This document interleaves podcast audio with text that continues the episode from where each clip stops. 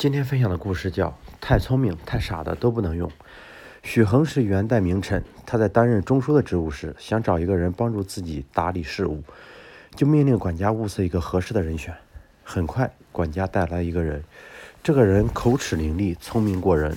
他跟随了许衡没多久，就弄明白了主人的性情和习惯。许衡家种了许多盆菊花，一天早晨，外面下起了雪。许衡起床，看到家里的菊花开得正艳，他心想：如果邀请几位老友一起饮酒、赏雪、赏花，该有多么惬意！中午时，许衡处理完公务，发现几个好友都来了，正围着菊花品头论足呢。原来，这位助手猜透了许衡的心思，早早替他邀请了客人，摆下了酒宴。大家都说许衡找到了好的帮手，连管家都很高兴，认为自己选对了人，一定能得到奖赏。不料许衡很快将这人辞退了，命令管家重新物色一个合适的人。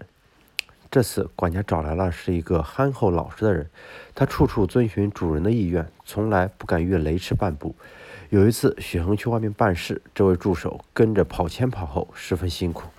许衡办完事情还要到一位亲戚家去坐坐，就让这位助手好好回去休息。这人回到家时，一位奴仆正在打扫院落，他想偷懒。就对这人说：“主人吩咐你和我一起打扫院子，你跑到哪里去了？”这人听说是许衡的吩咐，立刻就拿起扫帚，干得满头大汗，直到院落里干干净净才罢手。许衡回到家，听说这件事，他叹了口气，又很快将这人辞退了，命令管家再去找人。自己找来的助手连续两次被辞退，管家的心情有些郁闷，不明白许衡心里是怎么想的。最后，他只好找到了一个从外表到谈吐都很普通的人。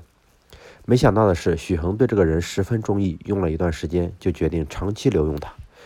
面对管家的不解，许衡微笑着说：“太聪明的人不能用，因为我必须时时防备他；太傻的人不能用，因为容易让人摆弄。